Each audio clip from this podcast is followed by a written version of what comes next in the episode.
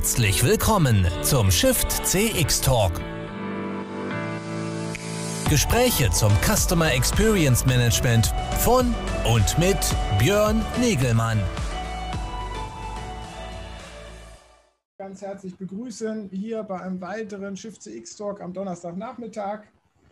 Äh, genau, da sehe ich mich auf dem zweiten Monitor. Ich muss es nur noch mal überprüfen. Mein Name ist Björn Negemann, ich bin bei uns der Moderator und äh, habe hier immer die Ehre, durch unsere Talk-Formate ähm, ja, äh, in der Woche zu führen, die wir begleitend zu unseren Veranstaltungen machen. Hier bei der Shift CX geht es halt um das Thema Wandel, äh, der Wandel in den Unternehmen hin zu mehr Kundenorientierung, Kundenzentrierung, gelebtes Kundenhandeln.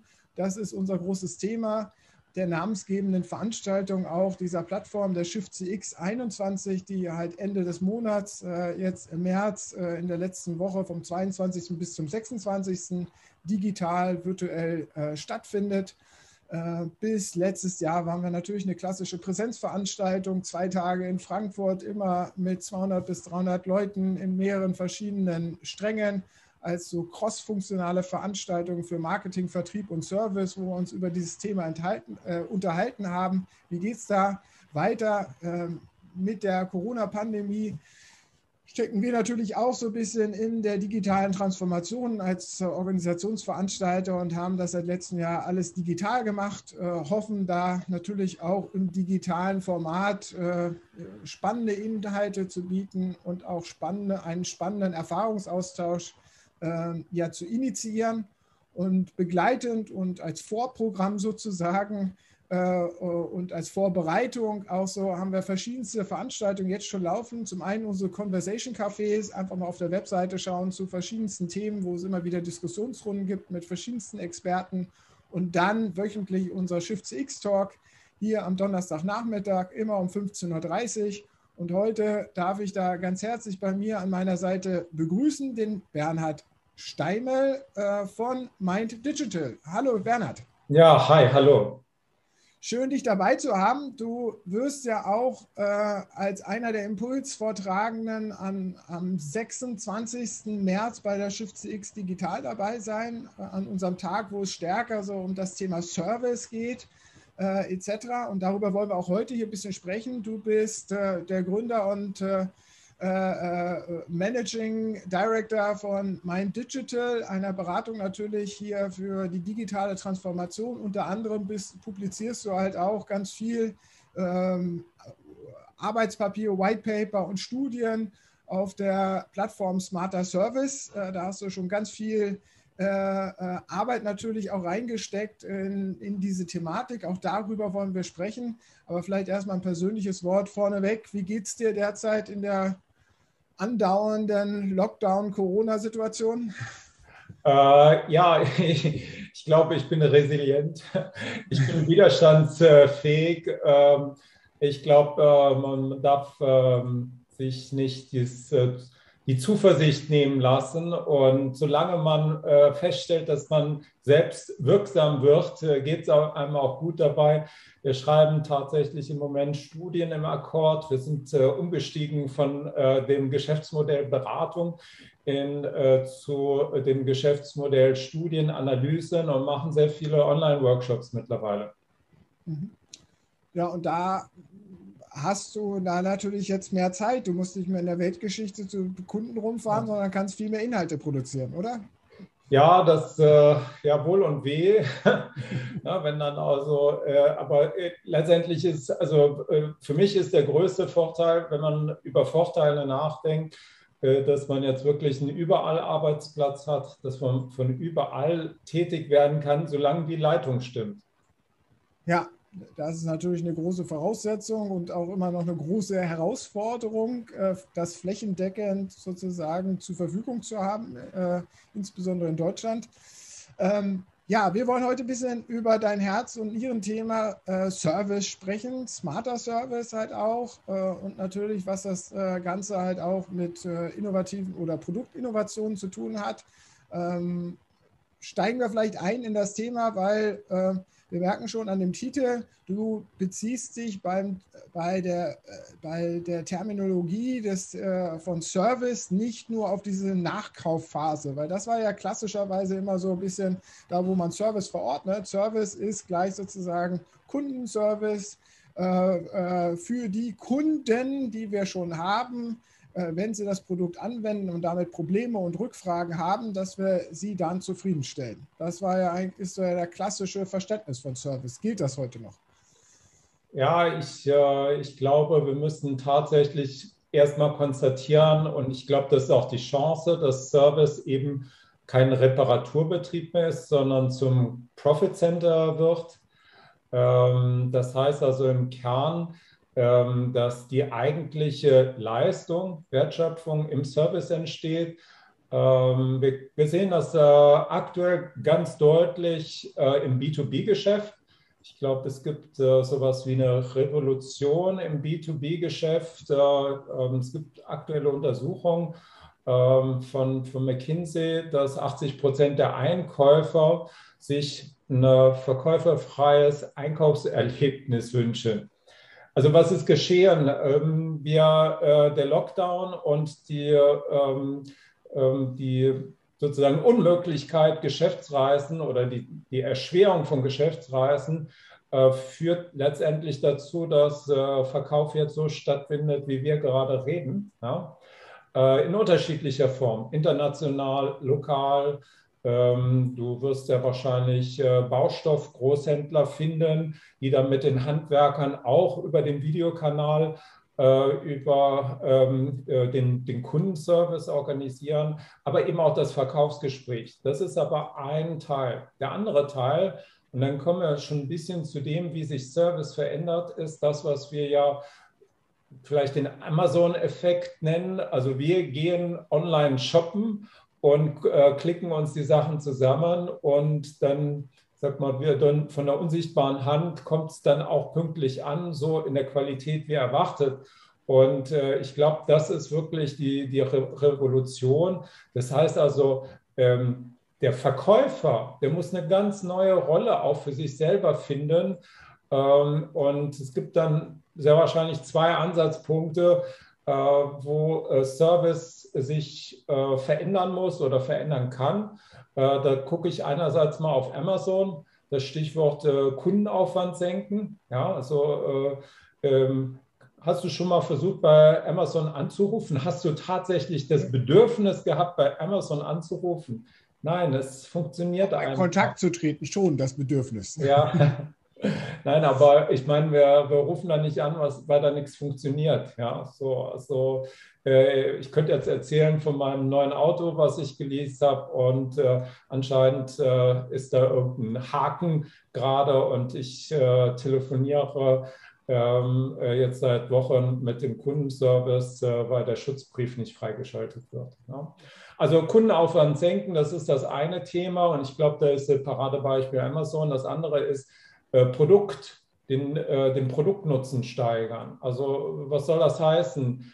Ähm, es gibt Produkte, die natürlich in ihrer Nutzung sehr komplex sind, ob das jetzt eine Maschine ist oder eine Software. Und wenn ich aber dem Nutzer zeigen kann, dass er mehr Erfolg in dem, was er tun will, erleben kann durch die Nutzung des Produkts, durch die richtige Nutzung des Produkts, dann wird er erfolgreicher und dann ist er auch mehr an das Produkt gebunden. So, und äh, Paradebeispiel ist da sehr wahrscheinlich Microsoft. Ich glaube, die machen einerseits einen super Job äh, in letzter Zeit, was das Thema Kundenerlebnis anbelangt. Wenn ich mal zehn Jahre zurückdenke, das war ja das Tal der Tränen. Und äh, mittlerweile finde ich man das richtig gut.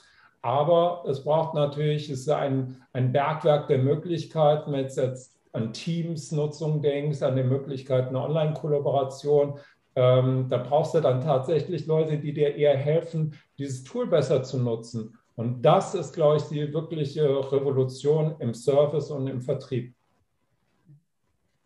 Aber, um es aber nochmal klarzustellen, für dich fängt ja, wie, wie gesagt, ich habe vorhin schon gesagt, im traditionellen Verständnis haben wir diesen Service halt immer nur auf irgendwie diese Nachkaufphase äh, berücksichtigt. Das hast du jetzt auch mit angeführt. Nein, aber zum Kern des Produktes. Der genau. Service ist das Kern des Produktes. ja, Kern äh, des Produktes. Ja, also ähm, ähm, als der, ich, ich glaube, als äh, äh Steve äh, Bezos ähm, den Kindle rausgegeben hat, ähm, hat er auch gesagt, das ist ein Service und kein Produkt. Ja, also, naja, also. Wird jetzt, wird jetzt, da sind wir ja sozusagen äh, bei dem Punkt, dass jedes Produkt halt irgendwie so eine so eine äh, die, äh, Dienstleistungskomponente bekommt, Informationskomponente bekommt, die wir dann als Service sozusagen, als Serviceleistung mit anpreisen können oder einpreisen können und dass das zunehmend bedeutsamer oder wichtiger wird und sozusagen immer den größeren Teil des, äh, der, des, des Leistungsversprechens sozusagen an dieser Stelle einnimmt. Mhm. Das ist ja die Aussage dahinter. Ja, ja. Also ich meine, seit 2000, also seit zehn Jahren machen wir Smarter Service, ja. Und immer war für uns klar, ein smarter Service, das ist ein vernetzter Service. Der bringt sozusagen das Digitale mit dem Analogen zusammen und schafft dadurch ein neues Nutzererlebnis. Und ähm, ähm, der, in, dem, in diesem, sagen wir mal, smarten Service muss ich mich auch nicht als Nutzer erklären, was ich denn jetzt will, weil äh, der Service äh, bestimmte Dinge auch durch mein Verhalten letztendlich erkennen. Ich sehe das als einen Vorteil an. Äh, manche Menschen sehen das ja als einen großen Nachteil an. Aber so unterschiedlich sind dann die Auffassungen. Ähm, ich glaube, die Anziehungskraft von äh, einer Reihe von äh, Services, Apps, die wir tagtäglich nutzen, liegen genau darin, dass sie uns das Leben ein bisschen einfacher machen, ein bisschen bequemer machen dass wir schneller unsere, das erledigen können, was wir erledigen wollen. Und deswegen sind wir dann auch bereit, unsere Daten zu teilen. Ja, also ich finde, das ist immer so eine zweitschneidige äh, Sache. Ähm, wir haben mal 2012, als wir einen der ersten Smarter Service Awards äh, durchgeführt haben, die zehn Gebote der Einfachheit aufgestellt. Und ich will nur mal drei zitieren. Also eins ist sicherlich äh, dieses, die Personalisierung weil das, was ich jetzt gerade erzählt habe, das funktioniert nur mit Personalisierung, schnell, einfach, zuverlässig, mein Anliegen erledigen. Ja, ich will, ich will mich mit anderen Dingen äh, im Leben beschäftigen, als ein Programm zu verstehen. Ja, und deswegen bin ich eben auch bereit, meine Daten zu teilen. Und ähm, ein smarter Service ist halt auch selbsterklärend. Ja, den, den muss ich jetzt nicht verstehen. Wenn wir zum Beispiel ähm, Miro nutzen, ja, weil wir äh, jetzt eine Kreativsession machen wollen. Das kriegst du ganz schnell jemanden vermittelt. Innerhalb von ein paar, also einer Session äh, lernst du die Grundfestigkeiten äh, dieses Programms äh, kennen. Wenn du mit Trello arbeitest, ich zitiere jetzt mal nur die ganzen Sachen, die wir jetzt auf Distanz äh, erlernt haben, in kurzer Zeit erlernt haben und die uns helfen, weiter zu funktionieren, weiter zusammenzuarbeiten, vielleicht sogar noch besser zusammenzuarbeiten. Und, ähm, äh, und deswegen ist vielleicht noch das ein drittes Merkmal dieser Einfachheit ist die Barrierefreiheit. Und mit Barrierefreiheit meine ich jetzt nicht äh, für, äh, sag mal, für Stumme, für Blinde. Da bin ich jetzt mal ein bisschen egoistisch, sondern ich sage, Barrierefreiheit ist für, für mich ein Service, wenn ich ihn von überall nutzen kann, von unterwegs, ja, von zu Hause, in allen Lebenslagen. Die und die des Service, der Servicenutzung. Ja, ne? Genau. Und dann eben zu fairen und transparenten Kosten. Keine Überraschung keine Überraschung. Das ist für mich eigentlich ein smarter Service. Und irgendwann, wenn wir mal wieder ein bisschen mehr Zeit haben, machen wir auch mal wieder einen Smarter Service Award. Haben das alle Unternehmen schon verstanden? Also ich sehe ja immer noch, wir diskutieren ja bei der Shift CX auch viel sozusagen, wo steht äh, die Customer Experience, das Customer Experience Verständnis der Unternehmen und da ist natürlich Kundenorientierung. Ja, Kunden sind wichtig und wir wollen uns am Kunden orientieren. Wir wollen äh, ihn möglichst zufriedenzustellen, sowohl durch begleitende Dienste als auch natürlich Produktleistungen, die als Services daherkommen. Ähm, aber das ist dann eher äh, immer noch vielfach ja äh, mehr so ein noch kein gelebtes Handeln an der Stelle. Das ist immer wieder das Credo, wo, wo die Diskussion hier stehen bleibt. Wie ist das bei den der, der, Umsetzung von Services halt auch als Produktleistungsdimension äh, an dieser Stelle? Ähm, ist man da innovativer? Ist man da fortschrittlicher auch im Denken und im Verständnis? Ähm, wir untersuchen ja seit vier Jahren die digitalen Vorreiter. Hm. Ähm, die gibt es im Mittelstand, also ähm, insbesondere Unternehmen aus dem Kreis der Weltmarktführer, der Hidden Champions. Ähm, Deutschland ist da ja verdammt gut aufgestellt. Äh, über 50 Prozent der Hidden Champions weltweit kommen aus Deutschland. Ich glaube, wir hätten großes Interesse daran, dass das so bleibt. Es gibt auch, glaube ich, in dem B2B-Geschäft, ähm, wäre meine Prognose nicht ganz so, äh, sag mal, schwarz und düster wie manche andere Experte. Ähm, und ähm, ich glaube, wir sind mal da angekommen, dass kaum ein Unternehmensführer das in Frage stellt. Und ich glaube, ähm, also dass die, äh, dass die, ähm, dass sie sozusagen digital transformieren äh, müssen. Und äh, die bei den größeren Unternehmen haben die Programme, würde ich mal sagen, vor vier, fünf Jahren begonnen und man sieht auch erste Früchte. Ja, also, das, also ich denke, wir stehen da nicht ganz am Anfang. Ich komme nachher zu einem Thema, wo wir vielleicht am Anfang stehen, aber da stehen wir nicht am Anfang. Ähm, es gibt Unternehmer, die gesagt haben, wir gehen das jetzt wirklich als ein strategisches Wachstumsprogramm an. Und ich glaube, das da sind wir ja in dem B2B-Bereich oftmals in diesem Instandhaltungssektor, Maintenance etc. Ne? Ja, Oder ja, aber äh, wirklich nochmal. Maschinen intelligenter werden und ja. selbstständig sozusagen Informationen anfordern, Status anfordern etc. Oder? Genau. Also die, äh, die Frage danach, wie Daten zur, zur, sag mal, zur Quelle von Mehrwerten werden. Damit äh, beschäftigen sich viele Maschinenbauer und das auch nicht seit gestern. Und mit der Akribie, sag mal, des deutschen Ingenieurs. Und was ich wirklich positiv finde, ist, dass aber die Tools aus dem Lean Startup Bereich in der Entwicklung dieser neuen Produkte und Dienste zum Einsatz kommen. Ja, also wenn wir von Design Thinking sprechen, wenn wir von Lean Startup, äh, Lean UX ähm, und äh, agilen Prototypen, äh, MVP, das ist kein Fremdwort mehr für die Unternehmen. Nein, das, das ist kein sagen, da, da, kann ich dir zustimmen, aber da sind wir natürlich ganz stark in der Schiene drin, dass dahinter ja ähm, Effektivitäts- und Effizienzzielsetzungen stehen, mit denen man seine Kunden unterstützen möchte, wo, wodurch natürlich das, die eigene Maschine dann leistungsfähiger oder halt einfach performanter wird, weil sie halt natürlich diesen Service noch hinten dran ist, ja. Äh, dran bekommt und man natürlich dadurch auch wettbewerbsfähiger ist. Was ist denn aber in den Bereichen B2C, wo es eigentlich nur um ein besseres Kundenerlebnis gibt, indem man halt dieses Add-on-Service sozusagen anbietet und wo der Service äh, wo man natürlich dann äh, das, das analoge, physische, haptische Produkt sozusagen äh, noch schöner, noch besser erleben kann mit digitalen Informationsdiensten, die hinten dran kommen, aber die letztendlich nicht mehr, naja, die letztendlich an dieser Stelle eher ein Kostenfaktor für das Bereitstellungsunternehmen sind und nicht wirklich im Moment vom Kunden honoriert werden und bezahlt werden. Ja, aber da musst du doch, äh, lass uns doch mal auf einen der in Deutschland sehr verbreiteten mehrstufigen Märkte gehen, also B2B, to C. Und ich pick mir jetzt mal den Sanitärbereich äh, raus, Heizung, äh, Klimaanlagen. Also in Deutschland ist das ja ein äh, relativ großer Markt, äh, der SAK-Markt, äh, wo Firmen agieren wie eine Fissmann zum Beispiel, wie eine Buderus, ähm, wie äh, ähm, ähm, noch, noch andere. Und ähm, da sieht man tatsächlich auch die, die, die, Transformation in dem Moment, wo so jemand auftaucht wie Tamondo.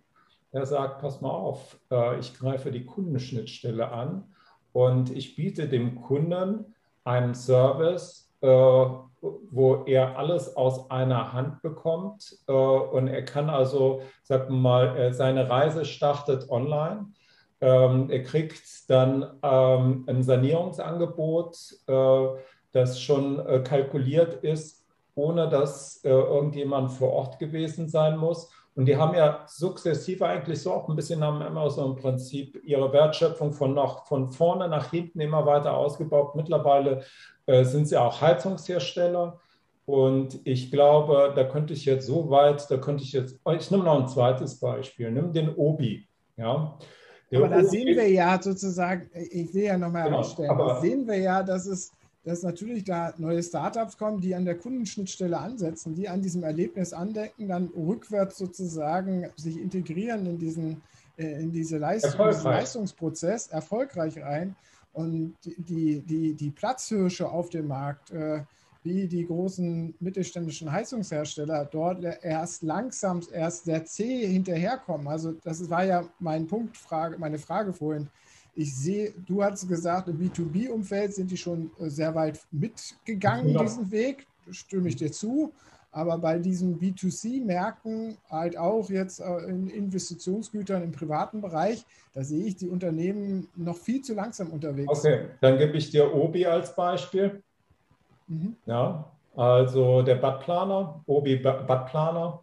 Ja. Äh, ich finde, IKEA macht einen super Job. Mhm. IKEA äh, hat, glaube ich, ähm, ja, äh, Online-Wachstum, die konnten alles, ja, die wollten nicht, aber die konnten alles. Die sind vielleicht jetzt nicht die ersten gewesen, die in E-Commerce eingestiegen sind, aber die sind diejenigen, die jetzt richtig erfolgreich sind. Wir wissen, dass eine Otto über viele, ja, also einer der Pioniere des äh, E-Commerce, des Online-Shoppings, äh, vernünftige Ergebnisse erzielt. Äh, äh, vielleicht nicht äh, so, so, so schnell wächst wie, wie Amazon. Ähm, aber ähm, also im B2C, äh, gut, ist jetzt nicht so mein Steckenpferd, weil ich natürlich also sehr stark auch auf die ja. Champions schaue. Aber ich sehe da schon Erfolgsbeispiele. Ja.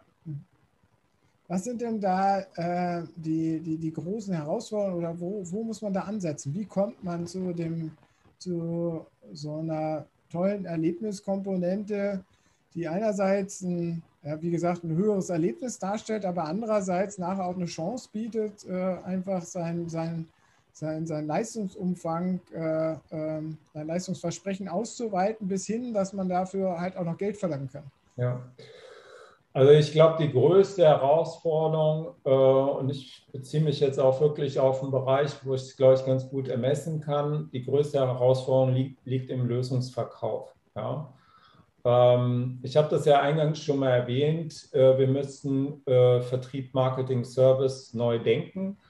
Ähm, wenn wir jetzt auch nochmal dann vielleicht ein Beispiel aus dem äh, B2C nehmen, dann stellen wir ja fest, in dem Moment, wo im Lockdown die ganzen Filialen geschlossen sind, macht es ja tatsächlich auch Sinn, die Mitarbeiter, die dort sozusagen frei sind, nicht nur einfach in Kurzarbeit zu schicken, sondern dass man die helfen lässt, äh, im Online mitzuarbeiten. Ja? Das mhm. heißt also, ich glaube, das sind eben auch Themen, die jetzt äh, sozusagen en vogue kommen, also sagt, ich muss, ich kann eigentlich das gar nicht mehr getrennt denken, sondern ich muss ähm, die Teams näher beieinander holen. Ich muss sie äh, stärker miteinander verschränken, weil ja auch äh, das Einkaufserlebnis so verschränkt sein soll. Ne? Wir erwarten, dass egal wo wir jetzt gerade auftauchen, der, äh, der, der, der Anbieter versteht, ah ja, der hat schon das und das gemacht. Ja, das mhm. ist äh, nicht trivial. Das ist nicht trivial. Das kann man auch, sozusagen auf dem Reißbrett kann man das ganz gut. Also das ist eine, ne, dass man also wirklich die gesamte Kundenreise äh, konsistent abbildet. Stichwort äh, Omnichannel. Ähm, so, aber die größte Herausforderung sehe ich noch in der Transformation des Verkaufens oder der Rolle des Verkäufers vielleicht sogar auch im B2B-Geschäft. Hm, wieso? Ähm, wir, ähm, äh, wir stellen ja fest, dass äh, Unternehmen, die äh, über Jahrzehnte, vielleicht schon mehr als 100 Jahre Maschinen produzieren, sagen, das ist das, was wir tun. Wir verkaufen Maschinen. So, und ähm, so ein Service, so ein digitaler Service, den schenke ich dem noch äh, dazu im Zweifelsfall. Das ist aber nicht die Kunst. Ja, die Kunst ist ja, wenn ich ja zum Beispiel ähm, äh, Druckhersteller bin wie Heidelberg, dass ich in der Lage bin, auch neue digitale Services anzubieten, äh, wie zum Beispiel den Print-Index, den Sie jetzt im Frühjahr in der Corona-Krise äh, als ein Freemium-Angebot äh, gelauncht haben, Sie gesagt haben, es gibt eine Reihe von äh, Maschinendaten, die geben wir kostenfrei ab und es gibt äh, Optimierungsdaten, die sind kostenpflichtig. Und da musste tatsächlich auch die Art und Weise, wie du Vertrieb machst, neu denken. Und ich glaube, der beste Tipp ist da zu sagen, ich muss das auch in eine, in eine separate Einheit überführen. Ja, also ich muss die Leute äh, zusammenführen, die diesen, sagen wir mal, Pionierarbeit in dem digitalen Verkaufskanal machen. Äh, das muss ich auch dort tun im B2B-Bereich und äh, am besten äh, zusammenbringen mit, mit externen, weil es fehlen einfach Fähigkeiten. Die sind nicht vorhanden, die sind nicht da. Sozusagen die digitalen Fähigkeiten von außen dazu holen und äh, die, die Leute, die das Produkt den, den Kunden, ähm, den Service kennen, dort mit zusammenzuziehen. Ich glaube, das ist eine der größten Herausforderungen, die wir aktuell da haben. Aber führt das nicht wieder zu einer Silo-Bildung, wenn du sagst, okay, wir brauchen da so Spezialisten, die diesen digital integrierten Ansatz, Leistungsansatz voranbringen und dann hast du auf der anderen Seite Vertriebler, die, die nur die klassische Maschine verkaufen. Äh, eigentlich, das muss doch alles integriert sein. Also da kämpfen wir ja jetzt gerade, wenn wir aus der strategischen CX-Perspektive sozusagen äh, die Diskussion reflektieren. Da geht es ja immer wieder darum, wie lösen wir nun endlich mal sozusagen diese Silo-Denke auf. Und jetzt äh, kommst du und sagst, okay, für Smarter Service muss es Spezialisten geben, die äh, die integrierte Wertschöpfung an dieser Stelle sozusagen verstehen, besser verstehen, tiefer verstehen und das dann verkaufen und die anderen sollen halt das alte Geschäft machen. Oder habe ich das falsch verstanden? Äh, ja, einfach überspitzt. Ja, also ähm, lass es mich mal so ausdrücken. Also ich, es gibt zwei Wege, wie Unternehmen äh, diesen Weg gehen können. Der eine ist zu sagen,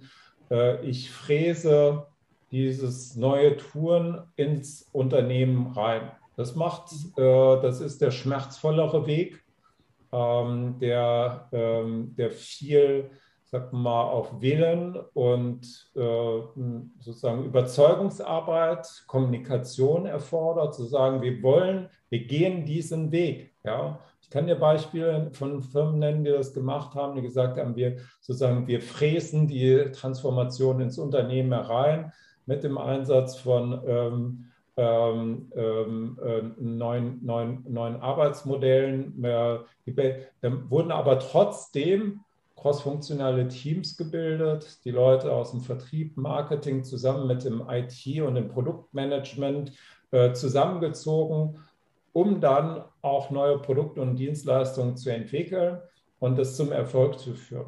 Ein Weg. Der andere Weg ist zu sagen, äh, ich mache das außerhalb der eigenen vier Wände, aber nah am Kerngeschäft. So nah am Kerngeschäft heißt nah an der Wertschöpfung. Und äh, wir hatten ja gerade schon mal darüber gesprochen. Ähm, äh, es gibt Unternehmen, die dann sagen, ich gründe eine digitale Unit, äh, wie jetzt zum Beispiel Heidelberg, ähm, die das meiner Meinung nach auch erfolgreich tun. Ähm, und die haben ähm, äh, oder ich gebe jetzt ein anderes Beispiel, Gross-Beckert, die dann irgendwann aber natürlich auch äh, in der Zukunft äh, dazu kommen zu sagen, irgendwann wächst das alles wieder zusammen. Aber für den Start, du brauchst so ein, äh, sag mal, ein, sag mal, ein beschütztes Inkubationsumfeld, sonst frisst die bestehende Organisation das auf. Hat Corona da äh, bei Corona sprechen wir jetzt immer davon, dass es der Katalysator für die Digitalisierung ist, weil es natürlich eine Zwangsdigitalisierung irgendwo gefördert hat. Ähm, hat du beobachtest ja sozusagen diese Entwicklung schon seit längerem, schon weit vor Corona, aber hat Corona da jetzt nochmal einen massiven Schub gebracht? Ich meine, wir haben immer darüber geredet, die Zukunft liegt in der Dienstleistungsgesellschaft, in der äh, digitalisierten Service-Leistungsgesellschaft an der Stelle, dass wir da irgendwo diese Services in Produkt, digitale äh, Produktmerkmale äh, sozusagen reinziehen. Es hat ja aber lange Zeit einfach daran gehakert, dass wir, äh, gehapert, dass wir diesen Digitalisierungsweg nicht so vernünftig, so, so, so nachhaltig gegangen sind. Jetzt wurden ja viele Unternehmen stärker dazu gezwungen. Ja. Ist das schon sichtbar sozusagen, dass es da jetzt einen massiven Schub gibt? Äh, ja, ähm, aber natürlich, äh, seien wir ehrlich, es gibt äh, diejenigen, die, äh, sagen wir mal, besser vorbereitet reingeschubst wurden als diejenigen, die unvorbereitet reingeschubst wurden.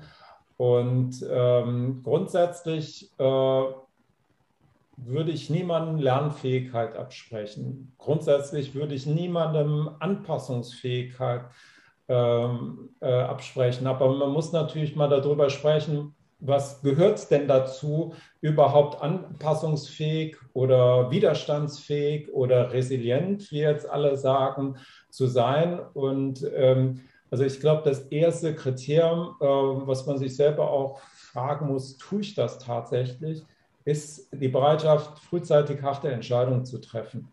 Zu sagen, okay, das geht nicht mehr, dann mache ich jetzt etwas anderes. Ja? Also wenn jetzt ein Großhändler sagt, ich habe hier die Lager voll mit Textilien, äh, die Shops sind alle draußen, ähm, die sind zu, ähm, äh, Öffnungsperspektive äh, kenne ich nicht. Ja, dann, äh, und dann sage ich, okay, innerhalb von wenigen Tagen äh, fange ich an mit einem eigenen Shop-Konzept. Haben wir vorher nicht drüber gesprochen, haben wir immer depriorisiert, aber jetzt machen wir das auf einmal. Also das ist so das erste Merkmal. Das zweite ist äh, die Geschwindigkeit. Ja, und da tut es dir natürlich echt weh, wenn du sehr hierarchisch, sehr von, äh, sag mal, äh, von einer Person geführtes Unternehmen hast, wenn äh, sehr viel Mikromanagement drin ist.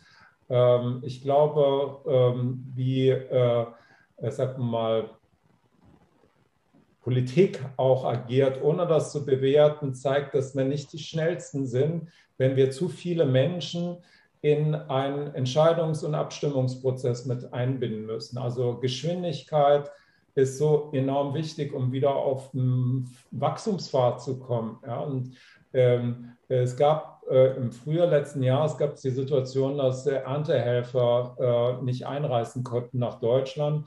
Und ähm, dann wurde aber auch hier äh, innerhalb von zehn Tagen äh, Portal aufgebaut, äh, wo sich dann Studenten, die halt auch gerade nichts zu tun hatten, ähm, ähm, äh, als Erntehelfer äh, registrieren lassen konnten. Super Erfolg. Ja, und als Geschwindigkeit ist da extrem wichtig. So. Und ähm, der dritte Punkt, der ist natürlich hart. Ähm, es gibt beim, bei McKinsey gibt es ein sogenanntes äh, Z-Score. Das heißt also die Wahrscheinlichkeit einer Insolvenz. Ja, also hast du ein hohes Score, hast du geringe Wahrscheinlichkeit und äh, umgekehrt. So, das heißt also, wenn du äh, gut in, also wenn du, sag mal, ein gesundes Unternehmen, das in die Krise geht, ist deswegen resilienter, weil es in der Lage ist, Gewinne zu reinvestieren. Und das sehen wir. Also die sind deswegen eben auch stärker jetzt zu sagen, pass mal auf, ich bin Adidas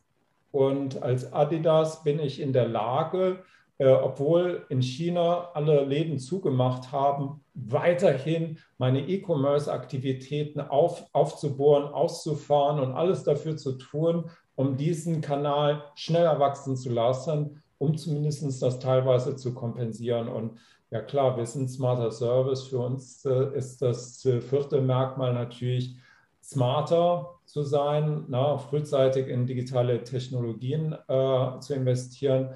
Und einen Punkt will ich nicht vergessen, und danach müssten wir tatsächlich auch äh, Schluss machen. Ähm, ähm, wir werden ähm, ähm trotz der Digitalisierung uns immer wieder der Frage stellen müssen, wie kriegt man den Menschen mitgenommen? Also wir hatten mal im ähm, Trendbook Smarter Retail das ähm, äh, Motto ausgegeben nach Digital Compt Human. Ja, also die Kunden, die Menschenzentriertheit, das dürfen wir nicht vergessen. Und äh, ich glaube, es gibt doch jetzt auch viele Unternehmen, die sagen, wir brauchen, wir müssen unsere License to Operate, unsere sozusagen die Fähigkeit, auch weiterhin tätig sein zu dürfen, die dürfen wir uns nicht verspielen. Und deswegen achten wir auf alle unsere Stakeholder, alle, die für unser Unternehmen wichtig sind. Wir achten auf unsere Mitarbeiter, wir achten auf unseren Lieferanten. Äh, die dürfen wir auch nicht sterben lassen. Und diese Fähigkeit zur Empathie, ich glaube, das ist dann sozusagen der fünfte und letzte Punkt, äh, zum Thema Resilienz. Und ich müsste leider in Folgetermin, insofern ja. hoffe ich, dass es. Vielen Dank äh, für äh, den, den spannenden Impuls und mehr ähm, zu deinen Ideen und zu deinen Gedanken und zu deinen Erkenntnissen äh, können wir auf der Schiff CX am 26. noch von dir hören.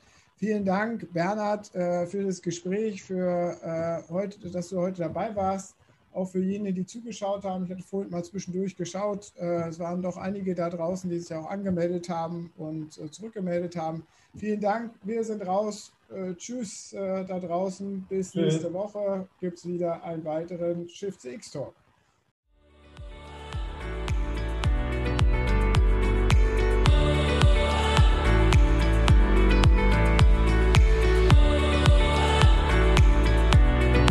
Das war der Schiff CX Talk mit Björn Negelmann von Congress Media. Mehr zu Schiff CX auf der Website schiffcx.de.